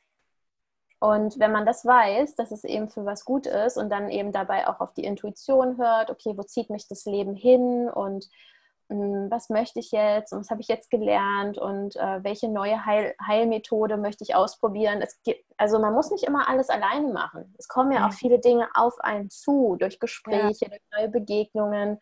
Und das Leben führt einen. Und, und wenn man bereit ist, sich führen zu lassen, dann wird man auch getragen. Ich finde das auch super schwer auszusprechen, weil ich so ein Thema habe und hatte mit dem Thema Urvertrauen. Also Urvertrauen bedeutet ja, ich vertraue dem Leben. Ich bin ein Teil der großen Gesellschaften. Ich bin nicht alleine und ich, es wird für mich gesorgt und es ist immer genug da. Und dieses Urvertrauen, das haben ganz viele Leute nicht. Und ähm, ich finde Glaubst du, ähm, wenn ich mal kurz, glaubst du, dass viele Leute deswegen so eine Angst vom Tod haben? Ob das damit was zusammenhängt? Kann Vorher, sein. also da habe ich letztens nämlich drüber nachgedacht, weil ich habe halt immer Angst gehabt vom Tod. Mhm. Und ähm, aber dann ist mir jetzt irgendwann klar geworden, ich habe gar nicht die Angst vom Tod. Ich habe Angst davor, vorher nicht wirklich gelebt zu haben. Genau. Das, das wäre jetzt auch meine Antwort gewesen. Ne? Und ähm, so könnte es vielleicht auch sein, dass die Leute, weil einfach gar nicht mehr dieses Urvertrauen da ist, diese Verbindung auch, mhm. ähm, dass viele Leute deswegen so Ängste haben. Und ja. unter anderem halt auch diese Angst vom Tod. Es, es äh, gehört ja irgendwo auch zusammen. Es ja. bedingt sich gegenseitig. Wenn du kein Urvertrauen hast, hast du kein Vertrauen erstens in dich selbst, in deine eigenen mhm. Fähigkeiten. Das heißt, du wirst nur aus Angst agieren und in der Vermeidungshaltung sein. Das heißt, du bist nicht voll im Leben, traust dich nicht, Dinge zu verändern, traust ja. dich nicht, ähm, Herausforderungen anzunehmen und deinen Träumen und Wünschen ähm, zu folgen, also die zu erfüllen. Wenn du kein Vertrauen in dich hast und nicht in die Welt, hast du nicht das Gefühl, du bist getragen. Das heißt, durch diese Ängste lebst du dein Leben nicht richtig und dann hast du natürlich Angst vor dem Tod, weil ein Teil in dir weiß, scheiße, ich lebe mein Leben nicht richtig. Was ist, wenn es jetzt vorbei ja. ist und ich muss das alles mir vorwerfen, dass ich jetzt 30 Jahre lang im Halbschlaf war, in einem Trance-Zustand, nur weil ich diese scheiß Angst hatte, die man eigentlich verändern kann, transformieren kann, wenn man mutig ist. Und, ja. und das ist ja genau mein Kopf, Thema. Ja, aus dem ja. Kopf rauskommt. Und ähm, Hast du Tipps, wenn ich, wenn jetzt jemand sagt, hey, das hört sich so toll an, was die Anna jetzt sagt. Und ähm, gibt es etwas, womit jemand, der jetzt so mit Persönlichkeitsentwicklung und sowas noch nicht so viel am Hut hat, mhm. äh, so erste Schritte, um die Beziehung zu sich selber zu verbessern, zu stabilisieren? Ähm, da gibt es echt viele Dinge, die man machen kann. Muss erst mal schauen. Sowas wie Ehrlichkeit zu sich selber, anfangen, äh, ehrlich zu sein? Ja, das ist ein guter Punkt. Also einmal dieses sich eingestehen, wo man gerade steht im Leben. Ne? Status quo. Okay, ich bin gerade so und so alt, habe so und so viel Geld auf dem Konto, bin in der Beziehungsdynamik, ähm, habe diese gesundheitlichen Themen und diese und diese Herausforderungen oder Probleme. So, und das einfach mal alles aufzuschreiben vielleicht oder innerlich, gedanklich sich vor Augen zu führen und zu sagen, ja, das ist jetzt die Situation. Ich brauche mir jetzt nicht einreden, dass es anders ist oder das irgendwie schön reden oder noch sch schlechter reden vielleicht auch, sondern einfach mal zu sagen, ja, das ist jetzt die Situation. Und der nächste Schritt wäre dann auch Verantwortung für diese Situation zu übernehmen. Ich habe dazu beigetragen, dass ich in dieser Situation bin. Auch mhm. wenn da ganz viel Widerstand ist in einem. Nein, die ABC ist schuld und ich kann auch nichts dafür. Doch, du kannst das dafür. Du hast das toleriert, weil auch ein Nicht-Tun ist eine Entscheidung. Ein Nichthandeln ist eine Entscheidung, weil du hast die Wahl. Und viele ja. denken immer, nee, ich habe ja keine Wahl. Und sich ein, also das mal zu realisieren. Und dann kommen wir wieder zu diesen Konsequenzen. Immer eine Wahl. Genau. Haben, ne? Genau. Und du kannst eben schauen, welche, welches Verhalten tut mir denn wirklich gut? Ist es das Nichthandeln, das, das Passivsein und einfach mein Leben passieren lassen, damit ich äh, keine Verantwortung übernehmen muss und dann aber ein scheiß Leben führe, was mich total frustriert und dann äh, sterbe ich und äh, das war's. Nichts mhm. von dem umgesetzt, was in mir schlummert, nichts von den Träumen gelebt, keine ähm, Freude empfunden. So. Oder gehe ich jetzt einmal äh, diesen bisschen härteren Weg, ein bisschen anstrengenderen Weg und gestehe mir ein, ähm, okay, das und das habe ich vielleicht falsch gemacht, aber sich dann auch dafür nicht zu bewerten, weil das machen ja dann viele, dann haben sie die Verantwortung übernommen und dann bewertet der Kopf gleich wieder, bist du denn besteuert, dass du das gemacht hast? Nee, und dann auch mitfühlend mit sich zu sein, zu sagen, hey, du wusstest es nicht anders, deine Eltern wussten es nicht anders, es gibt jetzt keinen Grund, irgendwen zu beschuldigen, die haben das gemacht, was für sie in dem Moment das Beste war, von dem sie dachten, das ist das Beste, wozu sie fähig sind. Und du hast in der Situation das gemacht, wozu du am besten fähig warst. Ja. Und es hatte auch einen Sinn, so, weil wenn du es anders hättest machen können, dann hättest du es anders gemacht. Punkt. So, ganz einfach. Und das Leben ist eben da, um zu lernen. Es, es wäre ja auch total langweilig, wenn wir aufs, äh, also in die Welt kommen und alles ist perfekt. So, dann langweilst du dich zu Tode. Menschen brauchen Herausforderungen. Ja, wenn alles immer nur so konstant wäre. Ja, ne? dann bist du tot. Ne? Also ja, man sieht ja. das ja. Im Krankenhaus siehst du diese genau. Dinge, es ist hoch, runter, hoch, runter. Und genau so ist das Leben. Das Leben ist verändernd, das Leben ist ähm, in Bewegung und wir selbst sind in Bewegung. Unser Blut pumpt den ganzen Tag, das Herz bewegt sich und wir müssen nichts dafür tun. Du atmest und musst nichts dafür tun. Wie krass ist das denn? Ne, wir haben das, dieses Wunder vor uns. Wir können durch unsere Augen die Welt sehen und es ist alles so ein Wunder, wenn man das einmal sich eingesteht. Und man muss nichts dafür tun. So, du hast das Geschenk bekommen und jetzt mach was draus. Oder lass es eben und akzeptier das. Und was ist, wenn jemand jetzt den Glaubenssatz hat, zum Beispiel wie ich jetzt hatte mit meiner Erkrankung, mhm. sagt ja, aber ich habe ja diese Angsterkrankung. Oder zum Beispiel, äh, ich habe ja halt Migräne. Und das sind mhm. neurologische Erkrankungen. Mhm. Deswegen kann ich dies und jenes nicht. Mhm. Was, was ist, würdest du solchen Menschen denn zum Beispiel äh, raten? Na, ich würde immer die Frage stellen, was hat das Gutes? Was könnte das äh, für einen Vorteil haben? Was könnte dir das sagen wollen? Was will dir diese Migräne sagen? Was will dir diese Angststörung sagen? was musst du dadurch nicht tun, dadurch, dass du das hast und auch sagen kannst, ich habe diese Angststörung, weil oft denken wir ja, also haben wir Angst vor bestimmten Schritten und können dann sagen, nee, weil ich diese Angststörung habe, muss ich das ja nicht machen. Genau, ist wieder so. Verantwortung abgeben. Genau. Und dann würde ich mich auch nicht damit abgeben, also mit diesem Label, ich, ich bin, also du bist mehr als eine Angststörung. Weißt du, das ist ein Teil von dir, es ist menschlich und es ist okay, dass die da ist. Also das auch erstmal liebevoll anzunehmen. Okay, ich habe diese Störung, sie ist da und jetzt darf ich damit arbeiten und auch daraus lernen. Und ähm, ich finde es auch immer schön zu fragen, wie kannst du damit anderen Menschen helfen? Also durch das, was du schon gelernt hast. So, was hat dir das gezeigt? Was hast du aus dieser Situation oder aus dieser Leben, aus diesem Lebensumstand für dich alles schon verändern können im positiven Sinne? Mhm.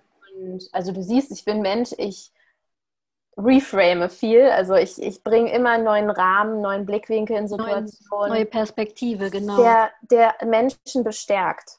Weil es bringt nichts, wenn wir Themen haben, die uns zermürben innerlich. Wer hat da was von? Wir selbst nicht, unsere Umwelt schon gar nicht. Wenn wir einfach nur ähm, dahin vegetieren, schlecht drauf sind, davon wird die Welt nicht besser. Und ja, es ist dann wichtig, wenn es einem schlecht geht, zu sagen, okay, mir geht's schlecht. Was das ist jetzt heute einfach mal so auch, ne? Ja, erst, also klar, es gibt mal Tage, da geht es einem schlecht. Ich habe das auch, da stehe ich auf und denke so, oh, was ist denn das heute? Ich fühle mich irgendwie total mies und, und dann geht es auch den ganzen Tag nicht besser.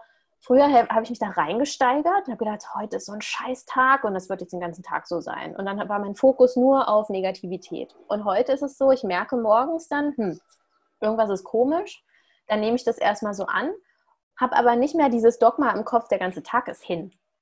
Weil es gibt auch manchmal jetzt Tage, wo das sich dann auflöst und dann ist nach drei Stunden alles super und dann habe ich voll die gute Laune vielleicht sogar. Und ähm, weil ich diesen Gedanken losgelassen habe, dass, dass ich mich davon jetzt bestimmen lasse. Und viele lassen sich ja. eben von, von äußeren Meinungen, von irgendwelchen Stempeln, die dir aufgedrückt werden, von einer Laune, von irgendeiner Person, die das und das gesagt hat, den ganzen Tag versauen. Überleg mal, wie wertvoll. Stell mal vor, es ist dein letzter Tag und du hast ihn dir versauen lassen, weil irgendein Vollidiot dir äh, die Vorfahrt genommen hat. So, und du weißt nicht mal, warum ja. er dir die Vorfahrt genommen hat. Vielleicht äh, ist die Frau schwanger im Krankenhaus. So, na, auch das immer zu schauen, ist es wirklich so dramatisch? Muss ich mich da jetzt reinsteigern? Ähm, und wenn ja, welches Bedürfnis ist gerade nicht erfüllt und wie kann ich jetzt dazu beitragen, dass es erfüllt ist? Sage ich überhaupt meinem Gegenüber, was ich brauche, oder bin ich total indirekt und druck's rum und gebe hier so, so Semisignale, die keiner deuten kann? und denke so, äh, Leute müssen mich doch verstehen, wenn ich das und das mache. Nein, keiner mhm. muss dich verstehen, keiner weiß, was in deinem Kopf vor sich geht. Es ist deine Verantwortung, auszusprechen, was du brauchst. Fällt mir auch super schwer, muss ich echt zugeben. Genau. Ja, und auch ähm, dir selber das zu geben, ja. was du brauchst. Zum Beispiel, hier hat es letzte Woche Samstag ähm, geregnet. Mhm. Und äh, ich bin unten, ich habe meinen Roller hier stehen, habe den abgedeckt und ich habe so gedacht, boah, ich hätte so Bock im Regen zu tanzen. Habe ah. mich dann aber erstmal hier auf den Balkon gesetzt, habe gefrühstückt und dachte, ach komm, mach es beim nächsten Mal. Und äh, dann sah ich aber den Regen und dachte, aber wer weiß, ob es jetzt nochmal, wenn es so schön warm ist. Und ich wollte mir das selber wieder ausreden. Ah, wow. Ne? Ja. Und dann habe ich aber so und dann bin ich tatsächlich rausgegangen und habe eine halbe Stunde im Regen getanzt. Meine Oma sagte zwar, oh, bist du verrückt, wer weiß, was die Nachbarn sagen und so. Ich habe aber alles und habe so gedacht, nein. Und das war so schön. Wow. Es war so, so schön. Oder gestern Abend habe ich meine Matratze hier rausgeschleppt auf dem Balkon. Echt? Hab, du hast äh, auf dem Balkon geschlafen? Ja, und äh, ich habe auf dem Balkon geschlafen. Ich habe hier oben, äh, hatte meine Oma so eine Blumenampel hängen und da ist noch so ein Haken. Da habe ich mein äh, Moskitonetz, das ich nämlich extra für Bali gekauft hatte, habe das da oben dran gehangen. Und das cool, fiel hier so runter. Denn? Und ich habe auf dem Balkon geschlafen und äh, wir haben aber hier eine Autobahn äh, in mhm. Dorf und es war unglaublich laut, es war hell von der Straßenlampe und äh, aber ich habe es gemacht. Und Voll es war cool. jetzt nicht die beste Nacht meines Lebens, ja. es war aber auch nicht die schlimmste Nacht und ich ja. werde es auf jeden Fall wieder machen und dann aber halt mit Oropax. Genau. Und ähm, aber ich habe es gemacht und äh, das, das habe ich heute Morgen auch in meiner Story nochmal gesagt, ey, einfach mal machen. Ja. ja. nicht selber immer, nicht immer auf das hier hören, was das ja. hier der ein oder auf was andere sagen. Ne? Genau. Nicht immer darauf hören, sondern einfach mal machen, worauf Weil du selbst weißt am besten, was du willst. Ja. Und wenn dein erster Impuls war, ich will im Regen tanzen, dann fuck it, do it, ja. Also weißt du, das ist so wichtig, ähm, weil viele hören diese ersten Impulse schon gar nicht mehr. Da, da springt dann mhm. gleich der Kopf an. Da ist noch nicht mal der Impuls wirklich, äh, hatte noch nicht mal richtig Raum, sich zu entfalten. Aber interessant ja. auch, dass dein Kopf sofort dir das ausreden wollte, oder? Dieses so, na Alex, ja, kannst nicht zu, immer noch machen. Nicht zu sehr hier in die Freude gehen, was, was genau. du einfach machen willst. Ne? Mach genau. mal schön reserviert und kontrolliert. Ja, genau. Ne? Sowas macht mir nicht. Genau. Und ähm, es war richtig schön. Ja. Also, und ich finde das, auch wie du eben sagtest, es geht ja nicht nur um die Beziehung jetzt zu anderen, sondern halt das Erste ist, was du, worauf du deine, ja, deine Perspektive einfach mal, auch mal vielleicht einfach ändern darfst, ist das, was du dir selbst den ganzen Tag einfach erzählst. Ne? So wie ich dann sage, hey, kannst, hast, da hast du immer noch Zeit für. Ne? Und, mhm. ähm, und wir wissen eben nicht, wie lange wir noch die Zeit haben. Genau. Keiner weiß es wie lange wir leben. Und deswegen ja. ist es so wichtig, jeden Tag zu wertschätzen und zu feiern. Und auch wenn es einmal schlecht geht, dann sich auch die Ruhe zu gönnen, aber dann auch irgendwann zu wissen, wann Veränderung ansteht und wann äh, im Bett rumliegen vielleicht nicht mehr die beste Lösung ist. Also na, ne, es muss schon irgendwie vorwärts gehen, ob nur durch Ruhe oder durch Aktivität. Aber da gibt es ja auch immer eine innere Stimme, die ganz genau weiß, was wir brauchen. Und wenn wir dazu Zugang finden, dann ist schon viel getan. Ja, und auch, äh, ja, es einfach mal machen. Mhm. Ja. Ne? ja. Und ich weiß nicht, es ist so, die Freude auch zuzulassen. Ne? Ja. Es ist so, äh, ich habe manchmal das Gefühl, wir äh, definieren uns nur noch auf ähm, über unsere Schwächen. Das habe ich wohl mhm. damals auch in meiner Therapie. Es wird immer so viel in der Vergangenheit und im Negativen ja, rumgekramt. Ja. Deswegen bin ich irgendwann auf die positive Psychologie gekommen, mhm. ja. auf die Stärken. Und jetzt ist es wirklich ähm, dieses If it's not a hell yes, it's a no. Ne? genau. Äh, dieses, ja, Folge der Freude. Mhm. Und ähm, das wieder zu lernen, ne, dass ich mich auch einfach mal hier auf meinen Roller setzen darf und hier durch den, den schönen Sommerwind fahre und einfach total Spaß dabei habe, obwohl ja. ich kein wirkliches Ziel habe. Oder mhm. halt hier, ich mache jetzt morgens immer Taulaufen. Ne, das habe ich früher schon als Kind mit meiner Oma gemacht und jetzt wohne ich hier bei meiner anderen Oma und die hat halt tatsächlich einen Garten, wo ich das auch morgens machen kann. Oh, voll schön. Und es ist einfach total schön. Ne? Ja. Und äh, ich hatte immer totalen Stress mit meinen Morgenritualen, weil äh, ich so eine Liste hatte zum Abhaken. Oh mein Gott, ich äh, kenne das. ich hab, es war gar nicht so, wo ich sage,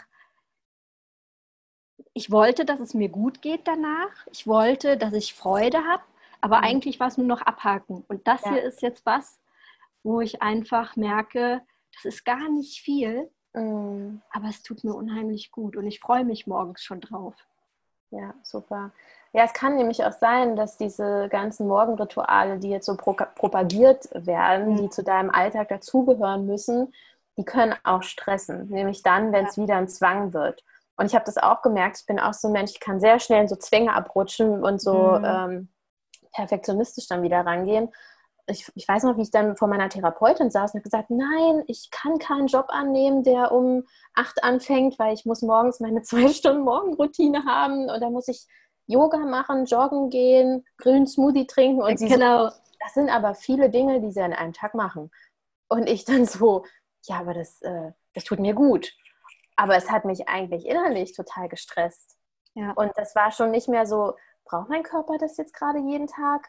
Will ich jetzt gerade einen grünen Smoothie? Ähm, schmeckt der mir überhaupt? Und ähm, ich mache, ich habe jetzt keine Morgenroutine mehr, sondern ich höre auf meinen Körper, wenn der jetzt sagt, ey, heute ist aber echt mal Yoga dran. Oder heute genau. mal meditieren, dann mache ich es. Ähm, ich ärgere mich zwar manchmal immer noch, wenn ich mir nicht die Zeit nehme, weil ich zu lange schlafe, dann weiß ich zumindest, okay, ich habe heute, ich brauchte den Schlaf, es war mir wichtiger. Also zu gucken, was ist mhm. mir wichtiger gerade und aufzuhören, dieses so schon wieder dogmatisch da durchzugehen, dann ist es eben keine Entspannung mehr und tut auch nicht gut. Genau. Ich wollte, ich hatte, ich habe ein Buch gelesen, The 5 AM Club, und ich dachte, mm. boah, geil. Der ne? Titel schreckt mich schon ab. Das ist, äh, das ist auch alles super, was der schreibt. Und ja. äh, ich war total begeistert von dem Buch. Und ja. ähm, ich bin auch komischerweise fitter, wenn ich das mache um 5 Uhr. Mhm. Aber ich äh, habe mir halt gesagt, ich stehe halt ohne Wecker auf. Okay. Und das gönne ich mir jetzt einfach. Ne? Ah, ja. Und ähm, das sind halt so Sachen. Und ich habe mir lange Zeit halt wirklich Vorhaltungen gemacht, warum ich denn verdammt nochmal nicht um 5 Uhr aufstehe. Mhm. Und genau, das passiert das jetzt erstmal zu, zu realisieren, zu sagen, hey, es ist doch egal. Und ich habe jetzt eh festgestellt, ich bin abends viel kreativer als morgens ja, um fünf. Dann bist du auch kein Morgenmensch. Nee. Und äh, das aber mir jetzt erstmal einzugestehen, mhm. das ist halt, äh, ja, und das ist eben auch wieder, wo wir an den Punkt kommen, es, ist, es gibt nie ein Pauschalrezept für alle Menschen. Du bist super individuell, du bist eben eher ein Spätaufsteher und eher Nachteule. Dadurch macht es gar keinen Sinn für deinen Körper, um fünf aufzuwachen, sondern eher um acht, um neun wahrscheinlich. Und das ist bei mir auch so. Ich bin auch eher eine Nachteule. Und mein Mann zum Beispiel ist ein totaler Frühaufsteher. Also der ist ab sechs, sieben wach. Und dann braucht er auch nicht nochmal schlafen. Dafür wird er abends eben schneller ähm, müde. Und mhm. dann immer darauf zu achten, ja, wie tick ich denn eigentlich? Was ist denn mein Wesen? Deswegen bringen diese ganzen allgemeinen Tipps überhaupt nichts, weil das muss nicht heißen, dass das für dich funktioniert. Du musst immer dein eigenes Wesen kennen. Und dadurch arbeite ich eben mit dem Enneagramm. Da sind wir jetzt heute zwar gar nicht drauf eingegangen, aber ähm, ist eben auch nochmal ein weitläufiges Thema. Es ist auf jeden Fall ein ganz tolles Persönlichkeitstool, wo man sich selbst wirklich super krass erkennt als Mensch, sein unbewusstes Verhalten, Ego-Strategien, Schutzmechanismen erkennt. Ich würde sagen, da machen wir nochmal einen zweiten. Ne? ja, können wir gerne machen. Ja, gerne. Ähm, ja, und wenn man, wenn man sich eben kennt, dann weiß man auch, nee, ähm, diesen Tipp brauche ich mir jetzt gar nicht annehmen, passt gar nicht zu mir, äh, abgehakt. Mhm. So, oder das und das Buch brauche ich gar nicht lesen oder den und den, diesen Ansatz oder hier Vertriebstraining äh, brauche ich gar nicht machen, weil ich bin eher sensibel und ich habe ganz andere Verkaufsstrategien oder ja. ähm, ne, Dating-Tipps, mach das so und so. Nee, funktioniert für dich nicht, weil du ganz anders tickst. Ja, ja. Na, und dann wird dir ja immer noch das eingeredet von diesen Trainern, dann, die sowas anbieten. Du, du hast das eh noch nicht richtig gemacht. Das ist, irgendwas ist falsch mit dir, dass das bei dir nicht funktioniert. Und dann fühlen sich ja wieder die Leute mhm. eingeschüchtert. Das hatte ich lange Zeit beim Yoga, ehrlich gesagt, ja. dass ich äh, dieses, äh, ich muss sagen, äh, mittlerweile sage ich echt, boah, komm mal von deinem hohen Ross runter und mhm. Äh, jetzt ist es mal gut. Ich mag ja. absolut keine Extreme. Ja. Weder die eine noch die andere Seite. Ja. Und äh, ich, mir geht es darum, dass die Leute Spaß haben, dass sie äh, so trainieren, dass sie, ähm, dass es ihnen gut geht Mhm. Und nicht, was vor 100 Jahren, Jahren mal irgendein Typ in einem Buch geschrieben hat, wie eine ja. Stellung gemacht werden soll, wo aber dein Knie total, wenn du, je nachdem, wenn du dazu neigst, ja. verdreht wird. Und ich sage halt einfach, ja gut, dann gibt der Hüfte halt einfach ein bisschen mehr Platz und dreh dich wieder. Und ich hatte schon viele, die dann äh, gesagt haben, so, so wird das aber nicht gemacht. Und ich so, ja, das ist mir egal. Was nutzt es mir denn, wenn jemand dann hier aus, meiner, aus meinem Kurs raushumpelt und ja. sagt, ey, die Yoga ist scheiße und die Alex ist eine scheiß Lehrerin? Ja. Ähm, das, das bringt doch nichts. Nee, ich finde auch immer äh, viel, mehr, viel mehr auf den Körper hören, ne? Ja. Und nicht immer ja. dieses, oh, das macht man aber so. Dieses Undogmatische, ne? Das, das finde ich viel schöner. Mhm. Und ähm, ja, das war ein richtig, richtig tolles Gespräch. Und, ja, finde ich auch. Äh, reichhaltig, also ja, voll schön. Zum Abschluss frage ich immer noch ähm, meine Gäste, für was für drei Dinge sie heute an diesem Tag denn dankbar sind.